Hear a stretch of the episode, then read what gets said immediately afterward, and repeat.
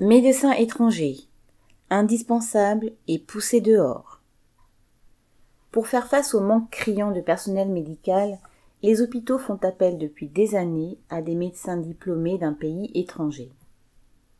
D'après l'ordre des médecins, ils sont 22 568, dont 45% sont diplômés d'un pays de l'Union européenne.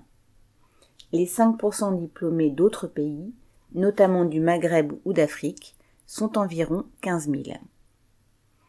Avec la crise du Covid, leur activité au sein des hôpitaux au bord du gouffre est devenue encore plus essentielle, d'autant plus que bien souvent, ils pallient le manque de médecins en anesthésie-réanimation, radiologie, urgence, etc., des secteurs sinistrés car désertés par les médecins à diplôme français qui choisissent d'exercer dans le secteur privé.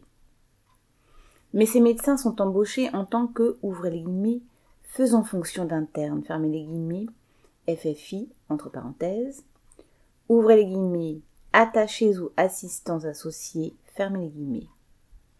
Ce statut précaire est synonyme d'une rémunération plus faible et d'horaires à rallonge.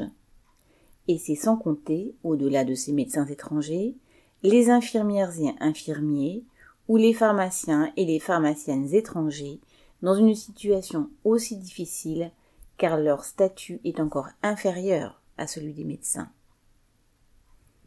Leur situation déjà peu enviable risque de devenir catastrophique avec la mise en application d'un nouveau statut des médecins étrangers diplômés d'un pays hors de l'Union européenne qui a été voté en juillet 2019.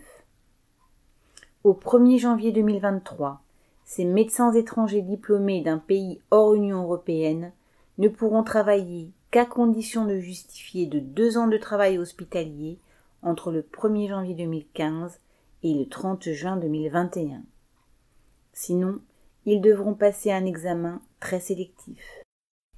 Au moment où ces médecins sont absolument indispensables dans les hôpitaux, Véran n'hésite pas à les pousser dehors, poursuivant ainsi sa politique de casse de la santé. Il méprise leurs revendications comme d'ailleurs celle de tout le personnel de santé. Cédric Duval.